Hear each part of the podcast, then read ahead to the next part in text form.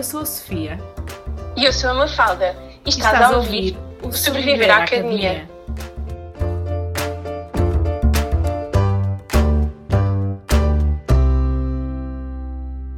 Olá, bem-vindo a mais um episódio.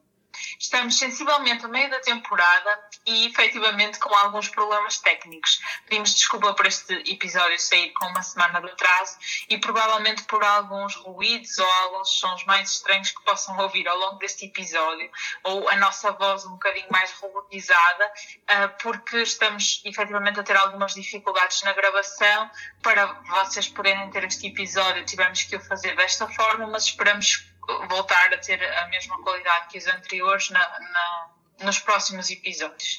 E, portanto, uh, também por estarmos a meio da temporada, gostávamos de saber se existem alguns assuntos que vocês gostavam de ouvir por aqui ou algumas dúvidas que tenham. E se existirem, mandem-nos mensagem através do Instagram ou até mandem-nos um e-mail e nós podemos incluir nesta temporada ainda algum episódio com algum tema que vos eh, tenha mais interesse e assim ainda adaptar mais o nosso trabalho àquilo que são os interesses de quem nos ouve.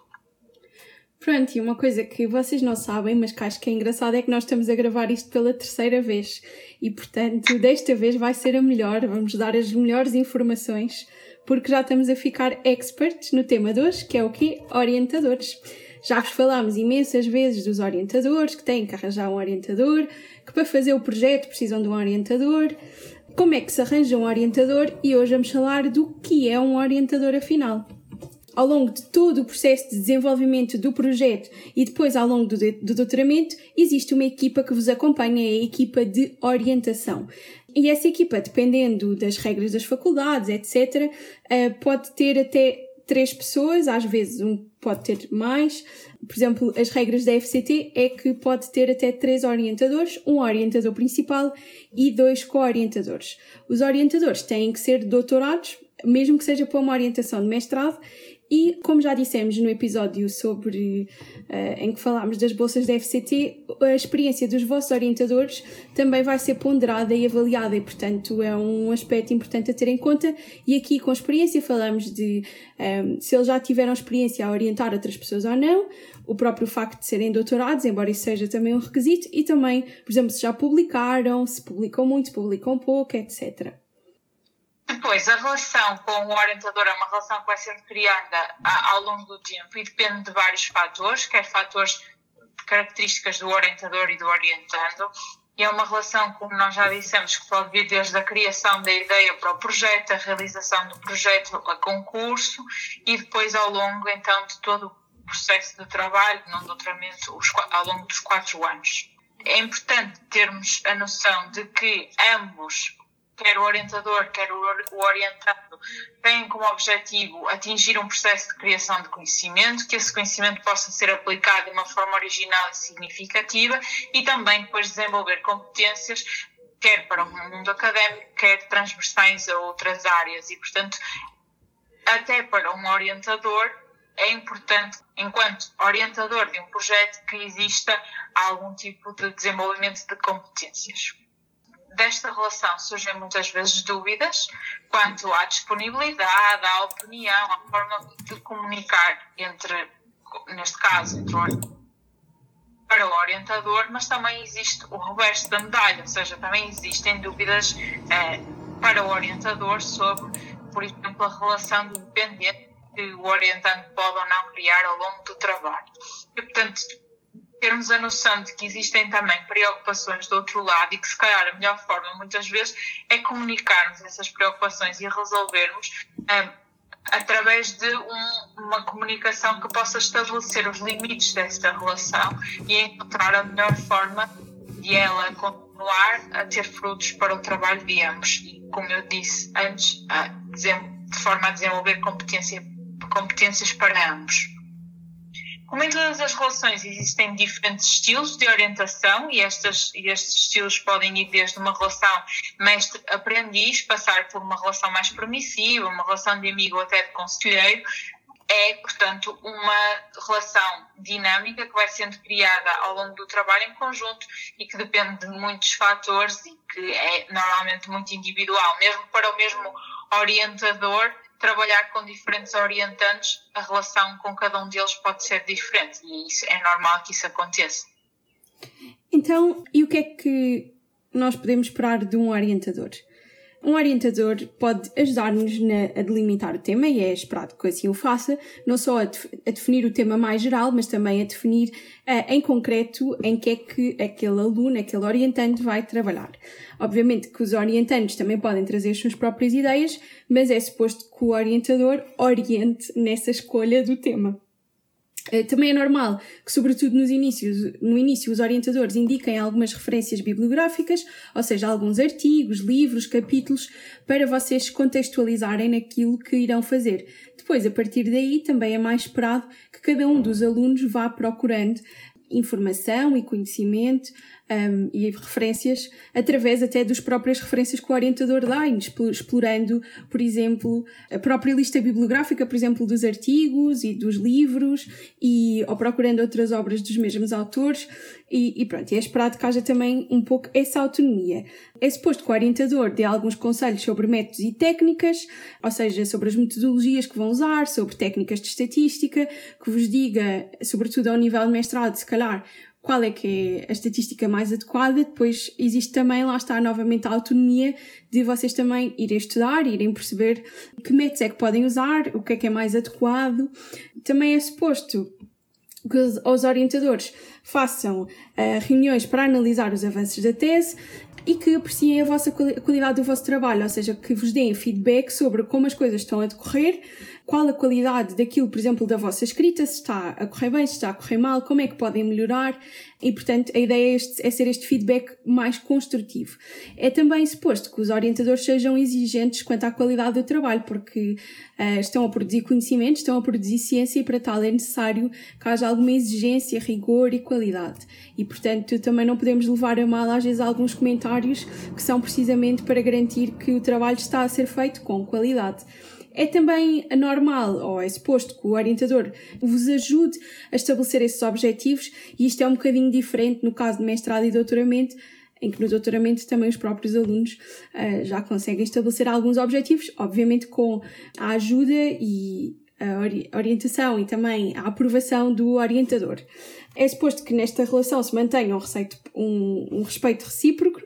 e também que o orientador seja por vezes diretivo, se for necessário, ao mesmo tempo que tenha respeito pela autonomia dos orientantes e, portanto, não só aqui respeito, mas também que promova essa autonomia. Depois há também uma outra parte, sobretudo no caso dos mestrados, mas também nos doutoramentos, que, que é na fase final explicar como é que se vão processar as provas públicas. Ou seja, por exemplo, nas teses, a, a chamada defesa da tese, não é? Uh, por exemplo, como é que vai ser o processo, quais é que são os protocolos, uh, o que é que é preciso levar nesse dia, o que é que não é para levar, que pessoas é que podem estar presentes, coisas deste género. E pronto, isto é o que nós podemos esperar. E o que é que nós não devemos esperar de um orientador, Sofia? Então, o que é que nós não devemos esperar ou aquilo que não é, no fundo, um dever do orientador? Isto acaba por muitas vezes acontecer ah, e depende, lá está, mais uma vez, muito da relação de, de cada parelha de orientador-orientante, mas aquilo que nós devemos assumir à partida que não é um dever do nosso orientador, é que ele seja nosso amigo, isso não é suposto, ou que ele seja nosso terapeuta, no sentido em que seja a pessoa a quem recorremos para ter ajuda emocional de tudo o que nós vamos vivendo ao longo do processo. Esta pessoa é como quase que um chefe no trabalho, não é suposto que seja a ele que recorramos para isso, mas é suposto que seja a ele que recorramos em termos de trabalho, não é? E, portanto, também não é suposto que ele nos responda a todas as perguntas e que saiba tudo em relação ao, tema que estamos a trabalhar. Como nós já dissemos, principalmente num doutoramento, a pessoa que fica especializada naquela área muito pequenina somos nós, ou seja, são os orientantes e não o orientador, e, portanto, não é suposto que o orientador saiba tudo. É suposto que nos ajude a iluminar o caminho e a perceber para onde é que temos que ir, mas as respostas muitas vezes têm que ser procuradas e devem ser procuradas pelo orientante. Pode muitas vezes o orientador ser a pessoa a quem nós recorremos para ter ajuda até para resolver alguns problemas com a universidade ou com, com outros professores em termos burocráticos, mas não é um dever dele ajudar-nos a resolver esses problemas. Acontece às vezes de eles nos facilitarem alguma coisa pelo conhecimento que já têm, maior muitas vezes da universidade, mas existem serviços para esse tipo de coisas e muitas vezes podemos optar por não sobrecarregar os nossos orientadores com burocracias que outros serviços são especializados em resolver, que é suposto serem eles a ajudar-nos a resolver. Como a Mafalda estava a dizer, é suposto existir autonomia na definição dos objetivos e também dos prazos para cada um desses objetivos e todo o o trabalho de verificação desses prazos ao longo do processo é, é parte do trabalho do orientando e não do orientador, ou seja, o orientador não, não tem que nos lembrar dos, dos prazos que temos para cumprir, será sempre um trabalho do orientando. É suposto, lá está, mais uma vez, existir respeito e, portanto, não é suposto que o orientador fique contente quando nós não cumprimos as suas instruções, é suposto nós cumprimos e, portanto, existir aqui uma relação de respeito, como a Mafalda já explicou no caso da revisão da qualidade do trabalho, como a fala disso, é suposto que essa exista, não é suposto que exista a correção do texto em si, ou seja, não é suposto que o nosso orientador esteja a corrigir os erros que nós damos ao escrever os textos, é suposto que exista uma revisão da nossa parte e que o texto já seja o mais claro possível. E, portanto, é uma revisão em termos de qualidade, não em termos de, do trabalho em si e, e não em termos de, de tantos pormenores, porque isso é suposto ser o, orientando a fazer. Mas também não, é, não devemos esperar uma atenção exclusiva, porque normalmente os orientadores são pessoas bastante ocupadas, têm aulas para dar, outros alunos para orientar. Nós normalmente não somos os únicos orientantes deles, portanto é suposto também aqui existir algum, algum consenso em termos de tempo que pode ser disponibilizado, por exemplo, conversarem com o vosso orientador e delinearem logo de quanto em quanto tempo é que vão reunir, de quanto em quanto tempo é que têm que apresentar resultados, por exemplo ou se têm determinado trabalho para entregar que o vosso orientador precisa de rever, em que data é que podem enviar para o, para o vosso orientador para ele ter tempo de rever, vos enviar, para vocês reverem para depois aí submeterem o trabalho. Por exemplo, no caso dos concursos, a submissão dos projetos, acontece isso muitas vezes e, portanto, é suposto também existir esta comunicação e acordo entre todos ou seja, é suposto o vosso orientador também conhecer os prazos e aprovar os prazos que vocês definiram para o vosso trabalho. Ao longo do processo é que devem ser vocês a monitorizar estes prazos e a acordar com ele a melhor forma de ambos conseguirem cumprir-los, no fundo. Não temos só os orientadores, como nós falámos no início, também temos